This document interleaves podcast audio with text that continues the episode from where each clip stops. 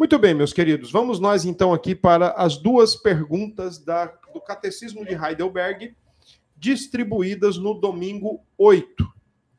São as perguntas 24 e a pergunta 25.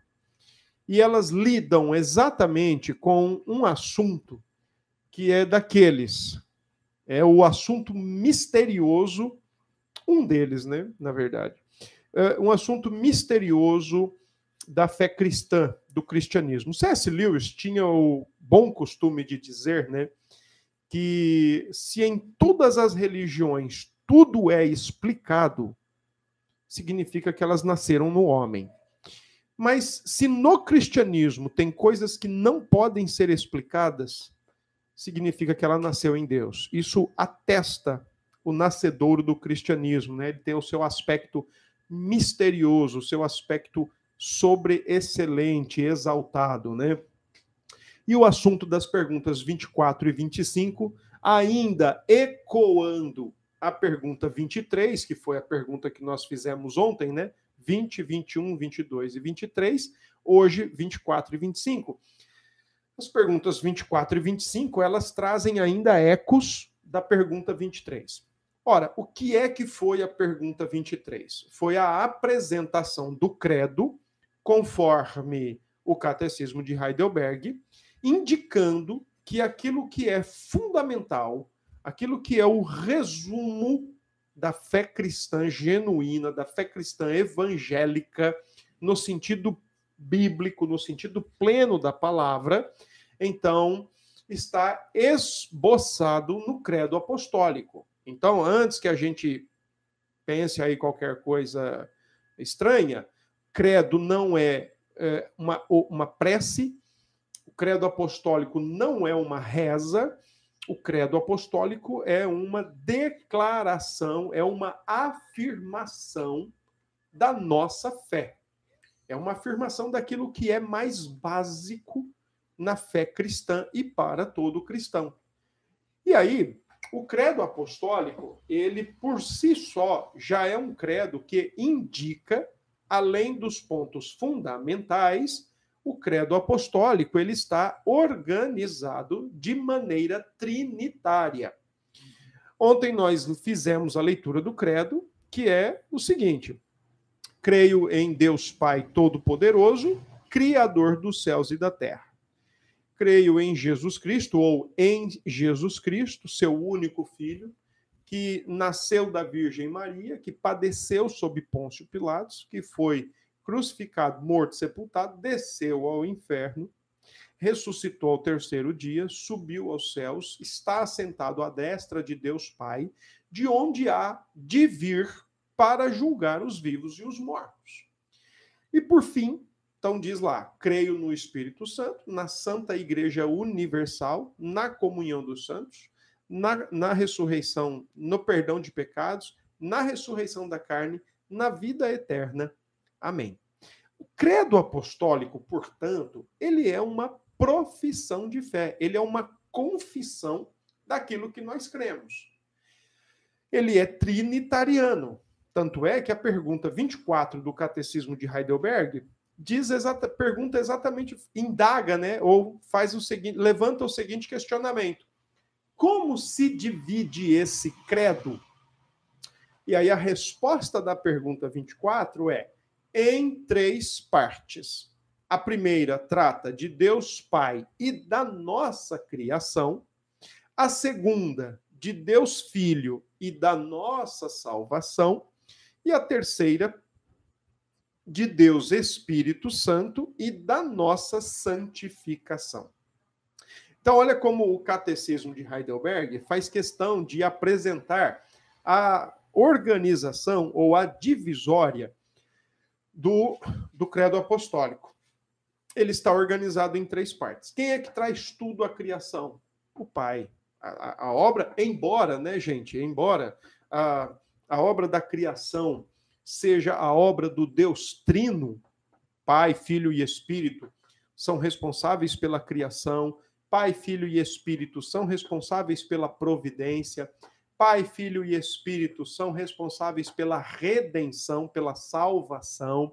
quando a igreja tem comunhão com Deus, ela tem comunhão com Pai, Filho e Espírito. Quando a igreja anda em santidade, ela faz isso com o Pai, Filho e Espírito. Então, a nossa comunhão, a nossa vida com Deus é Pai, Filho e Espírito. Quando, por exemplo, estamos na igreja e dizemos assim: vamos abrir a palavra de Deus, palavra do Pai, Filho e Espírito quando dizemos vamos orar a Deus, vamos cantar, vamos louvar a Deus, vamos cantar e louvar Pai, Filho e Espírito. Então, toda vez que nós falamos a palavra Deus, automaticamente, embora nem sempre nós tenhamos essa essa compreensão ou essa lucidez, mas toda vez que nós falamos a palavra Deus, imediatamente está contemplado Pai, Filho e Espírito. Então, é errado nós pensarmos, por exemplo, que o responsável pela criação seja o pai apenas. E, pela, e responsável pela redenção ou pela salvação, o filho apenas.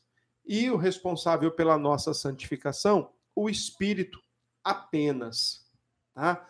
Tudo que o ser, tudo que o, Senhor Deus faz, fazem Pai, Filho e Espírito. Num outro momento, eu acredito que foi semana passada, né? A gente entrou um pouquinho nesse assunto que tem a ver com a chamada, é, uma, é um termo teológico, né? Que tem a ver com a chamada economia da Trindade. Como o Deus Trino age, tá bom?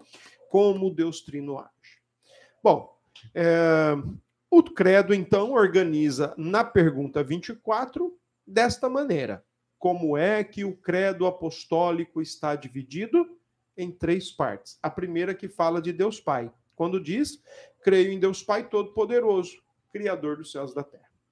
A segunda parte, relacionada ao Filho e à nossa salvação, quando fala que é em Jesus, é, seu único, e em Jesus Cristo, seu único Filho, que nasceu da Virgem Maria, que padeceu sob Pôncio Pilatos, foi crucificado, morto, sepultado, desceu à mansão dos mortos, ou desceu ao inferno, ressuscitou, subiu aos céus, está sentado à destra de Deus, onde há de vir para julgar os vivos e os mortos. Essa é a segunda parte que indica a ação do Filho na salvação. E a terceira parte, Deus Espírito Santo e a nossa santificação, quando fala que cremos no Espírito Santo, na Santa Igreja Universal, na comunhão dos santos, no perdão de pecados, na ressurreição da carne, na vida eterna. Amém. Toda vez que você encontrar algum escrito histórico, algum escrito de, eh, teológico ou confessional, ou que professa a fé do povo de Deus, você vai perceber que começa com a palavra creio, ou no latim, quando eram, foram escritos, né, por exemplo, século IV, século V, próprio credo apostólico, né? Quando é um credo, ele sempre começa com a palavra credo, exatamente isso. Eu creio, eu acredito. Tá ok? Essa é a grande sacada aí dos cristãos ao longo da história, que prepararam credos meio que como salva-vidas ou salvaguardas. A gente vai falar um pouco sobre isso quando a gente, no final, encerrar aqui com a com a palavrinha daquela autora dos devocionais sobre o catecismo de Heidelberg, tá ok? Se você tiver pergunta, você já vai anotando aí as suas perguntas, porque nós vamos para a pergunta 25 agora. E como eu sei que esse não é aquele assunto super fácil ou super simples, super tranquilo, Verônica, parabéns para você, viu, Verônica? Feliz aniversário. Como eu sei que esse assunto aqui não é aquele assunto super simples ou super fácil, então anote a sua pergunta aí, Catarina. Anote a sua pergunta que a gente vai responder. Vou abrir um tempo aí no final para a gente responder, tá ok? Bora lá, pergunta 25 agora. Aí é o seguinte, ó. Vamos tentar compreender aqui agora, à luz das escrituras, o que o catecismo coloca. O catecismo, de Heidelberg, na pergunta 25, pergunta o seguinte: Por que você fala de três pessoas, Pai, Filho e Espírito, visto que há um só Deus. E aqui, é, a, a, o catecismo já apresenta vários textos para essa afirmação. Um só Deus. Então eu quero convidar você aí, abra a tua Bíblia em casa aí mesmo. E nós vamos começar lendo Deuteronômio capítulo 6. Deuteronômio capítulo 6, verso 4, tá? Vamos lá. Franci Macedo. Ah, é verdade, Franci Macedo é o aniversário dela. Eu até deixei um recadinho para ela lá no, no Facebook. Franci, parabéns, viu? Deus abençoe. Deuteronômio 6, verso 4. Olha o que diz o texto da palavra de Deus escrito por Moisés, Deuteronômio 6, 4. Ouve, Israel, o Senhor nosso Deus é o único Senhor. E aí, a pergunta de Heidelberg, então, é o quê? Ó, como é que você pode falar em Pai, Filho e Espírito se tem só um Deus? Vamos chegar lá. Outro texto que Heidelberg cita em relação à unicidade de Deus, ok? É a unicidade, tá? O, o Deuteronômio 6, verso 4 é exatamente o texto do Shema, o Shema hebraico, né? O Senhor vosso Deus é o único Deus. E é bem interessante a gente ter essa noção aí de único Deus, porque quando o Deuteronômio estabelece o único Deus, então ele está dizendo que não é um entre outros, né? Ou é o maior entre outros, é o único único, porque todos os outros são invenções, são criações. Ok? Uh, Deuteronômio 40, oh, perdão, Isaías. Vamos lá para Isaías 44, verso 6. Diz assim: Assim diz o Senhor, Rei de Israel, seu redentor, o Senhor dos exércitos eu sou o primeiro e eu sou o último, e além de mim não há Deus. Não há, é só um, tá vendo? Isaías 44, verso 6. Isaías 45, verso 5. Olha o que diz agora. Eu sou o Senhor e não há outro. Além de mim não há Deus. Eu te cingirei, ainda que não me conheces. Portanto, mais um texto aqui. Um só Deus. Tá? Uh, ah, 1 Coríntios 8, verso 4. 1 Coríntios.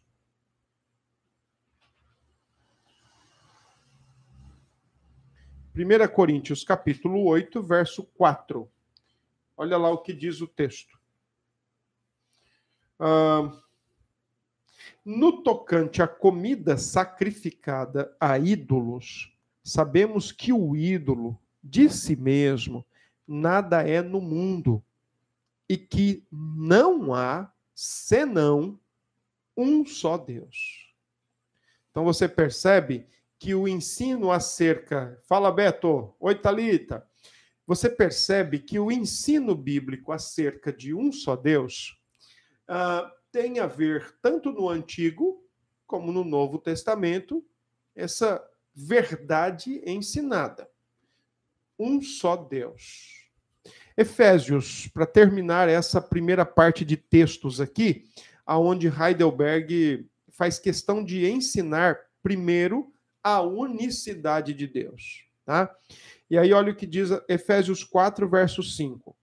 Há um só Deus, há, perdão, há um só Senhor, e aqui muito provavelmente o texto de Heidelberg esteja, é, o texto de Paulo aos Efésios está se referindo a Cristo, ao Senhor Jesus, no Novo Testamento e especialmente nos, nos ensinos de Paulo, quando ele usa essa expressão Senhor, é predominantemente aplicada a Jesus, né, o que venceu a morte, o que ressuscitou e o que está à destra de Deus. E aí no verso 5 ele diz: há um só Senhor, uma só fé, um só batismo. E no verso 6 ele diz: um só Deus e Pai de todos, o qual é sobre todos, age por meio de todos e está em todos. Tá bom? Então, diante de todos esses textos, é, seis textos, cinco textos bíblicos, Antigo e Novo Testamento, está sendo ensinado que Deus é um só, um único Deus. E aí, a pergunta de Heidelberg, ela é mesmo intencionada nisso. Ela diz: como é que fala-se em três pessoas quando há um só Deus? E a resposta da pergunta é: porque Deus se revelou em Sua palavra de tal maneira que essas três pessoas distintas são o único verdadeiro e eterno Deus. Vou repetir a resposta, hein? Porque Deus se revelou em Sua palavra de tal maneira que essas três pessoas distintas são o único verdadeiro e eterno Deus.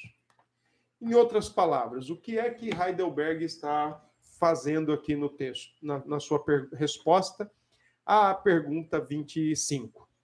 Está simplesmente dizendo, reafirmando, confessando as Escrituras no que diz respeito ao ensino da unicidade de Deus. Deus é um só, não é maior que outros, não é melhor que outros, não vai não é mais antigo que outros, não é mais poderoso que outros, ele é um só.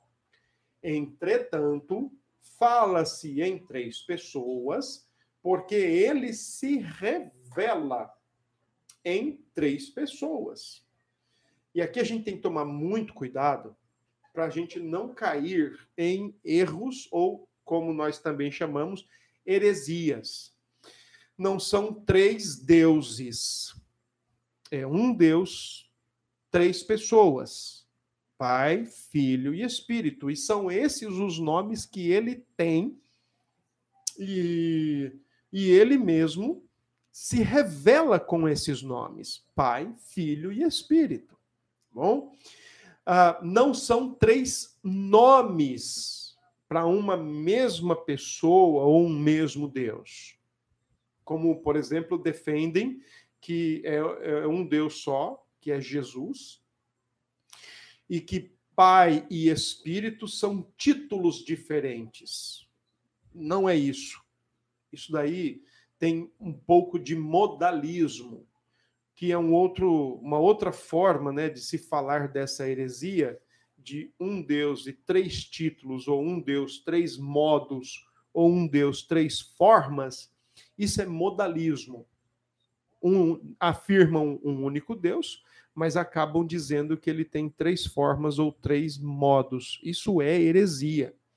Então a gente não vai nem pelo caminho dos três deuses, que seria um triteísmo, como também nós não vamos pelo caminho dos títulos diferentes do mesmo Deus ou as formas diferentes do mesmo Deus. Não é nem modalismo nem triteísmo. É Deus em trindade, ou Deus trino. Ok? Um outro problema que gera-se né, em torno da Trindade Santa é a questão do subordinacionismo. A maneira como Deus se revela nas Escrituras, Pai, Filho e Espírito, uh, os nomes de cada pessoa ou uh, a forma como cada uma delas é colocada, né? Pai, Filho e Espírito, não indicam uma hierarquia ou não indicam uma, uma postura ou uma posição mais elevada de um em relação ao outro.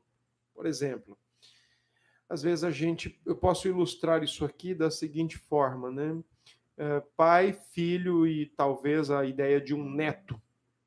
O pai é o mais velho, o filho vem em seguida e o neto vem por fim. É, talvez essa seja uma, uma, uma, uma, forma de ilustrar agora, né? Então, no caso, o pai seria o mais velho, o mais poderoso, o filho mais ou menos e o neto bem menos. Não existe isso na Trindade. Pai, Filho e Espírito são apenas nomes para pessoas distintas e não formas ou modos distintos, mas para pessoas. E os nomes não implicam hierarquia ou subordinação, mas os nomes implicam relação, relacionamento. Tá ok? O pai procura, o pai glorifica glorifica o Filho, o Filho glorifica o Pai, o Espírito glorifica o Pai o Filho, e assim por diante, tá? Então, é, indica muito mais a relação e do que, por exemplo, uma subordinação ou uma hierarquia, tá certo? Bom, o que, que eu quero fazer? Eu vou fazer diferente hoje. Ao invés da gente olhar para os textos bíblicos que estão aqui na, no Catecismo de Heidelberg, na ordem como eles estão, por exemplo, começando lá no Antigo Testamento, a gente vai fazer diferente. A gente vai começar do Novo Testamento e vai retrocedendo para o Antigo Testamento, porque a nossa construção trinitariana, ela é exatamente assim. A gente entende as escrituras como uma unidade. São 66 livros distintos, cada livro escrito por um autor diferente, num tempo, numa ocasião, num contexto diferente, mas todos esses 66 livros, eles são unidos por um tema principal, Jesus Cristo.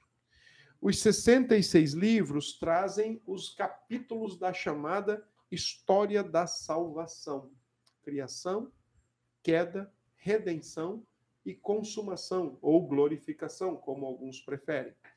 Então, o que, que eu quero fazer? Entendendo a unidade e a harmonia da palavra de Deus, então nós vamos começar do novo e vamos voltando para o antigo, tá bom?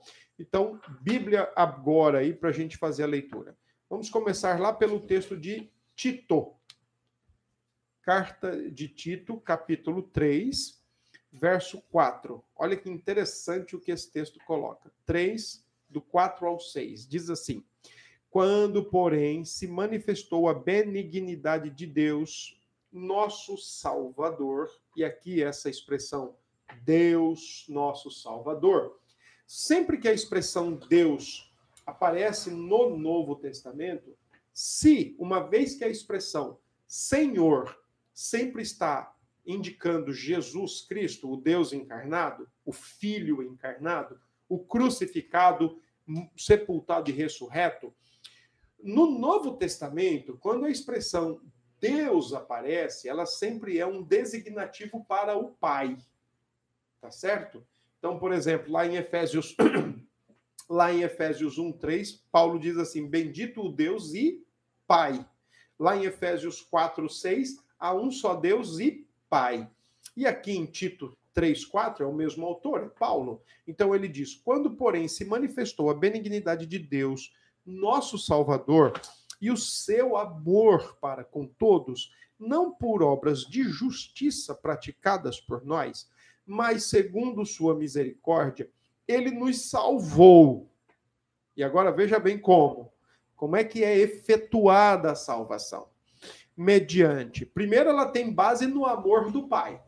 Depois, ela é mediante o lavar regenerador e renovador do Espírito Santo.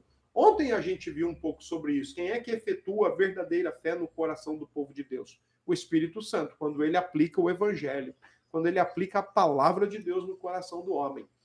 E aí aqui Paulo está dizendo, ó, é, o nosso Deus Pai Salvador, que nos lava pelo Espírito que derrama sobre nós ricamente por meio de Jesus Cristo, nosso Salvador. Então, o que é que o, a, o Catecismo de Heidelberg está fazendo aqui? Indicando a Trindade Santa trabalhando em conjunto, em harmonia, em sintonia, para alcançar o povo de Deus, para alcançar o crente. Efésios 2, verso 18, olha o que diz assim o texto, né? Efésios 2, 18, é outro texto citado pelo Catecismo de Heidelberg para falar da Trindade. Olha o que ele diz aqui. Porque por ele, essa expressão aí, ele, indica Jesus Cristo. Porque por ele, ambos temos acesso ao Pai em um Espírito. Pelo Filho acessamos o Pai pelo Espírito, ajudados pelo Espírito, liderados pelo Espírito, conduzidos pelo Espírito, sustentados, fortalecidos pelo Espírito o tempo todo, tá? Bom, Gálatas capítulo 4, tem outro texto aqui importante também, que Paulo fala sobre o Deus Trino e Heidelberg menciona. Gálatas 4, verso 6. Quando diz, porque vós sois filhos, Paulo está dizendo aqui aos Gálatas e, consequentemente, a nós, aos crentes. Porque vós sois filhos, enviou Deus, o Pai, ao nosso coração o espírito do seu filho que clama Abba Pai. Também é interessante, né? E aqui é importante a gente lembrar o seguinte: quem certifica o crente que nós somos filhos de Deus e Deus é Pai? O Espírito. Quem testifica no nosso coração que somos filhos de Deus? O Espírito. Quem traz a presença de Cristo para nós, de modo que ter o Espírito é ter Cristo, e ter Cristo é ter o Espírito. Então, Gálatas 4, 6 é porque, e porque vós sois filhos, Deus, o Pai, enviou ao, ao nosso coração o Espírito de quem? Do seu Filho. Lá em João, nós vamos olhar já já, o texto lá diz que é o Espírito do Pai, mas é também o Espírito do Filho. O Pai envia, mas o Filho também envia. É uma trindade. Outro texto, 2 Coríntios, capítulo 13. 2 Coríntios capítulo 13, verso 13. Esse texto é a chamada bênção apostólica. Muitos pastores usam esse texto ao final do culto para impetrar a bênção apostólica sobre a igreja. E eu, às vezes eu vejo alguns pastores querendo consertar Paulo. É, parece que eles pensam assim, Paulo errou. Agora, é verdade, não estou brincando. É. É, parece que eles querem corrigir Paulo. Olha, Paulo aqui deve ter se equivocado quando ele escreveu isso. Né? É, talvez esse versículo 13 aqui ele não tenha estado inspirado, debaixo de inspiração, então ele errou. Por quê? Porque olha como está o texto de Paulo. A graça do Senhor Jesus Cristo, o amor de Deus, e essa expressão Deus indica o Pai, e a comunhão do Espírito Santo sejam com todos vós os que eu já vi tentando corrigir fazem assim: o amor de Deus, é. a graça do Senhor e a comunhão do Espírito. Porque é. parece que eles, eles entendem que o pai tem que vir antes do filho. Só que Paulo, nessa bagunça, nessa escorregada santa aqui, né, inspirada, ele está colocando o seguinte: os três são Deus. O Filho é Deus, o Pai é Deus e o Espírito é Deus. Então não tem nada errado aqui, não tem absolutamente nada fora do lugar. Pelo contrário, os três são Deus e pode exatamente ficar do jeito que está. Então, pastores, amigos, irmãos, não precisam corrigir Paulo, tá? Paulo fez isso aí propositadamente para indicar que o Filho é Deus, o Pai é Deus e o Espírito é Deus. Outro texto do Novo Testamento, Atos 2, 32. A este Jesus, Deus ressuscitou, do que todos nós somos testemunhas. Olha, Deus ressuscitou Jesus, o Pai ressuscitou o Filho. E olha o que diz agora.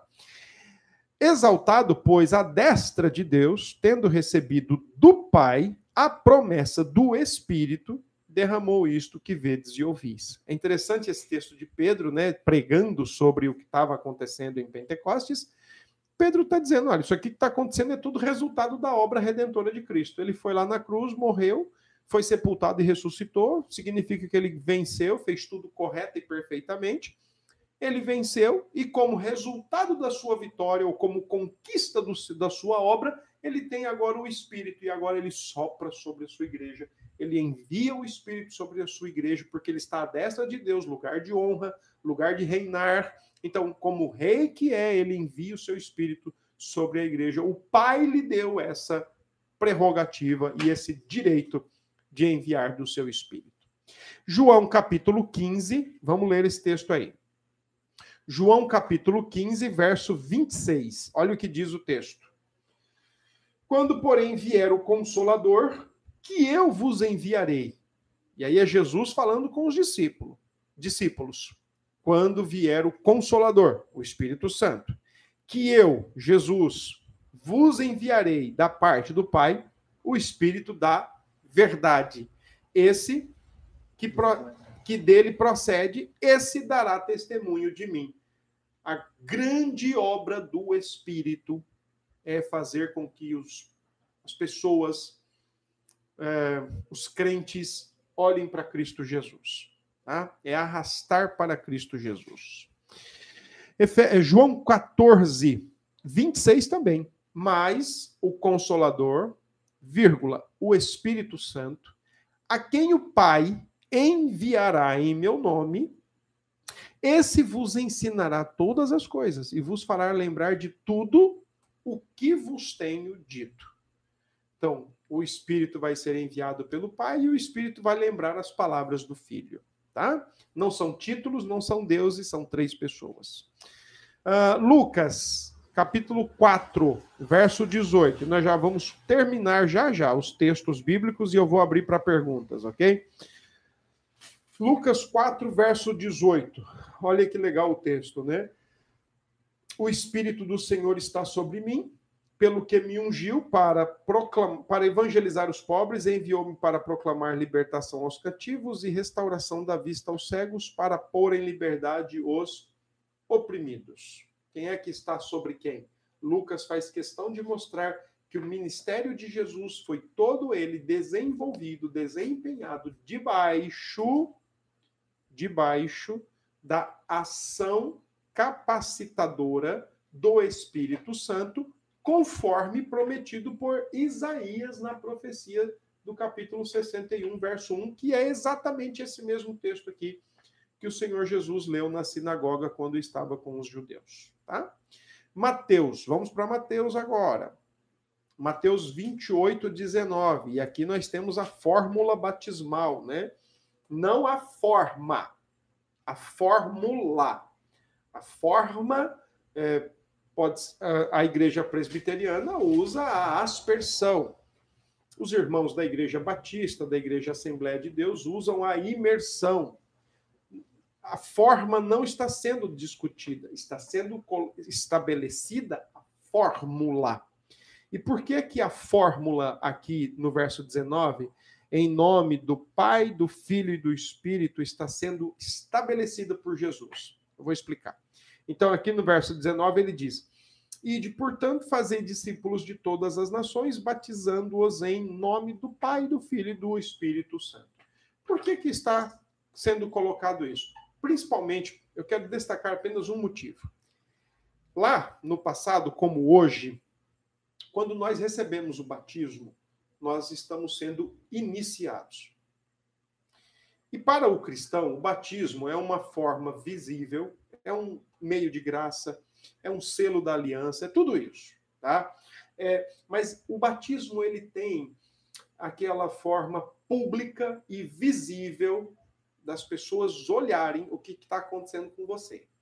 E você, quando é batizado, seja por aspersão, seja por imersão, indica que você morreu para o mundo e agora vive para Cristo, renasceu para Cristo. Você agora é uma nova criatura, uma nova pessoa.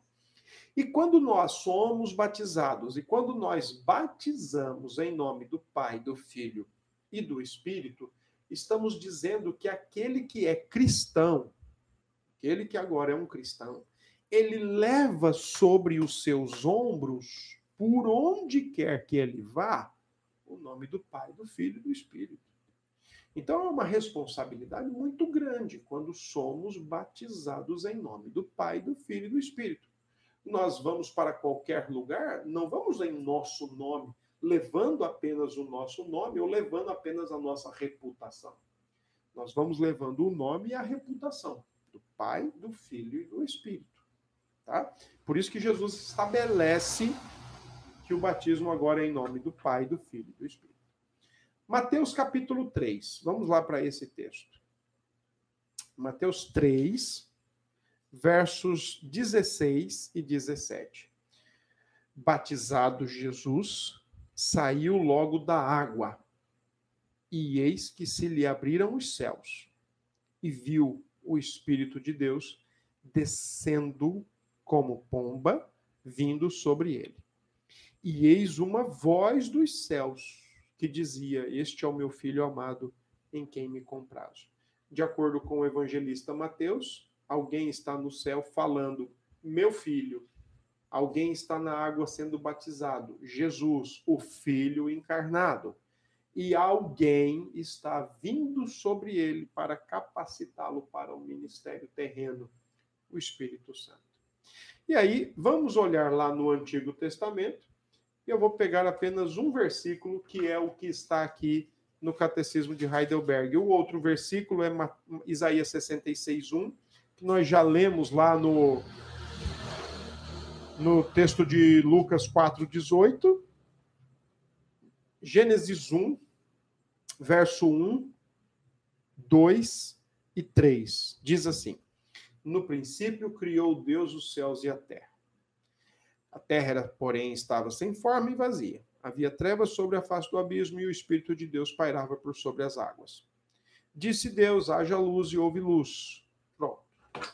Irmãos, para quem diz que o Espírito de Deus só aparece no Antigo Testamento vindo sobre alguém, capacitando esse alguém e depois ele se retira, tem um sério problema aqui com Gênesis 1, 2, porque logo no segundo versículo de toda a Bíblia, a gente já tem a aparição e o registro da presença do Espírito de Deus na criação. Além do mais, no versículo 3, o, o autor de Gênesis, Moisés, diz que a criação foi feita pela pelos dizeres, né, pela palavra criativa de Deus. E lá no Evangelho de João, capítulo 1, uhum. João diz que no princípio era o verbo, ou no princípio era a palavra, e tudo foi feito por meio da palavra. Por que, que João usa essa expressão lá no, no Evangelho? Porque João está falando com judeus e com gentios. Então, ele usando a expressão grega lá, que é o logos, ele tanto alcança os gregos, que entendiam que era a mente de Deus, né, a razão de Deus na, em ação, embora impessoal, mas ele também alcança os judeus quando ele fala do logos ou da palavra que dá vida, porque os judeus tinham conhecimento de que a criação fora feita, fora trazida à existência do nada e pela palavra de Deus. E na época de João, os judeus tinham acesso aos livros apócrifos, e o próprio livro de Macabeus registra lá no capítulo 7, 28, que ainda era é, visão de mundo dos judeus, a visão, a compreensão de que Deus trouxe tudo do nada e pela palavra, tá? E aqui no Gênesis 1, 2 e 3, a gente tem Deus criando todas as coisas, quem criou? O Pai? Não, porque no, apenas o Pai? Não. Porque no verso 2 diz que o Espírito estava ali preparando a terra, aquecendo a terra, atuando sobre a criação, preparando para a vida, e o Espírito e o Senhor Jesus, a palavra de Deus, ainda que não encarnada, mas a palavra criativa, trazendo todas as coisas conforme a palavra era dita e agia, trazendo a criação. Tá bom? Então, todos esses textos aí para a gente se deleitar nas Escrituras. E sim, irmãos, a Trindade é um mistério da fé cristã, tá bom? Deixa eu. Vamos lá, alguma pergunta aí? Alguém quer colocar algum, alguma dúvida, algum, alguma questão aí para a gente tentar resolver, tentar ajudar, né? É importante, uma outra questão aqui, né, que me ocorreu, é importante a gente lembrar que a gente canta algumas músicas, às vezes, e que elas trazem aí uma confusão trinitária. Por exemplo, tem uma música, eu não sei os nomes, hein? Eu sou muito ruim de nomes, mas tem uma música que diz assim, né? Que graças eu te dou, Pai, pelo preço que pagou. Não é isso? Sim. Pelo preço que pagou ou pelo preço que pagou na cruz? Já olha aqui, peraí. Veja aí, por favor. Uh, tem uma outra, no... uma outra música é... Puxa vida. Que fala assim: três se formam em um. Como é? Como é? Três se formam em um. É. Como é o nome dessa música? Hum, também vou olhar aqui, não sei. Putz, não sei, não lembro, meu. Enfim, essas duas músicas, que são as que me ocorrem aqui agora de pensar, são músicas que têm uma percepção comprometida é da, da Trindade. Qual é? É isso mesmo. Graças eu te dou, Pai, pelo preço que é lei. Pronto, ó, essa música aqui. Cadê o nome dela? Tá aqui? Digno ao Senhor. Essa música, graças eu te dou, Pai, pelo preço que pagou. Deus, o Pai, não pagou o preço. Deus, o Pai, recebeu o preço, recebeu o pagamento. E ele que cobrou o preço. Né? E isso, e isso. É, é, é, é bom a gente entender que o sacrifício de Cristo na cruz não foi para o diabo, não. E nem foi para dar um exemplo moral ou um exemplo de bondade. O, o preço na cruz foi pago a Deus Pai. Porque o pecado é contra Deus e a ira uhum. é de Deus. Então o Senhor Jesus pagou por aquilo que eu e você jamais poderíamos pagar.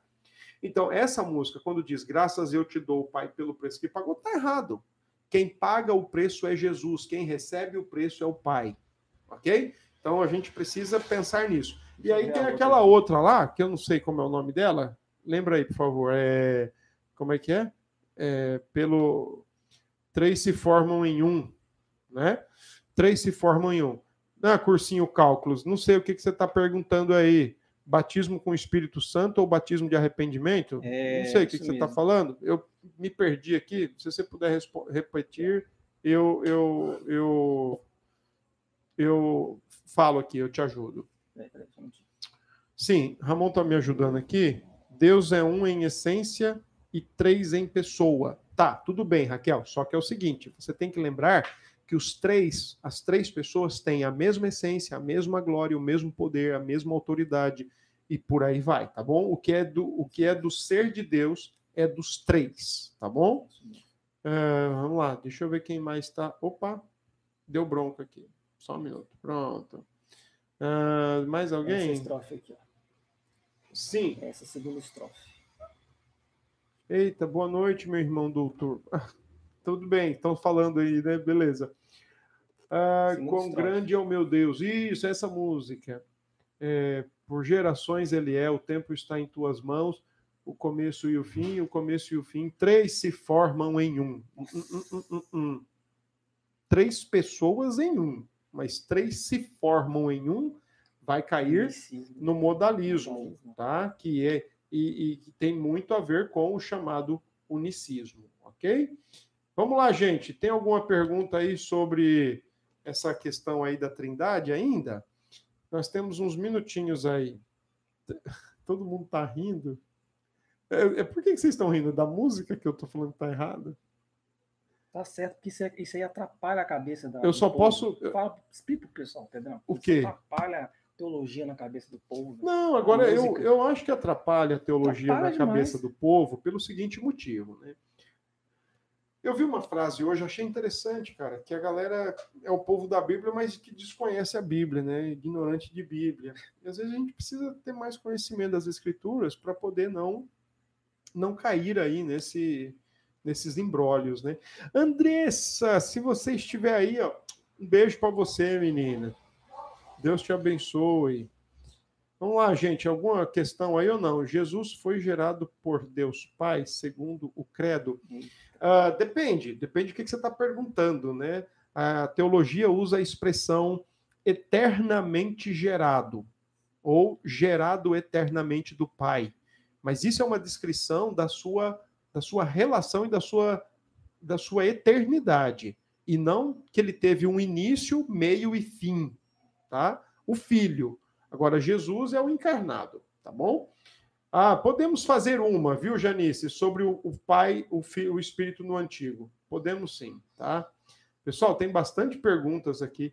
Pode-se dizer que a, a Trindade, que assim como a humanidade é. Não, não dá para dizer isso, não não dá para usar essa ilustração aí, não, viu? De trindade e, tri, e como é o nome? Tricotomia. Não dá, não. Viu? Ah, pastor, saudade dos cultos. Deus abençoe. Também, Josi. Muita saudade dos cultos. Vamos lá, gente. Aqui, ó. Enquanto houver verdade, haverá falsidade. Assim que Deus revelou a verdade a Adão, Satanás tentou fazer com que Adão e Eva acreditassem no que era falso, distorcendo essa verdade e Satanás conseguiu. Um credo é um guarda-vidas contra a verdade distorcida. É salva-vida contra a falsidade. Algumas vezes os líderes das igrejas ouvem ensinos falsos, e constatam que é mal para o povo. Eles frequentemente respondem por escrito, estabelecendo a real verdade. Ao longo da história, o povo de Deus tem escrito vários credos e confissões importantes para tornar a verdade clara. O Credo dos Apóstolos, escrito na pergunta 23, é um dos primeiros credos escritos pela liderança. Ele estabelece as verdades que devem ser cridas pelos cristãos. Tá bom? Deus abençoe, gente. Deus abençoe. Boa noite.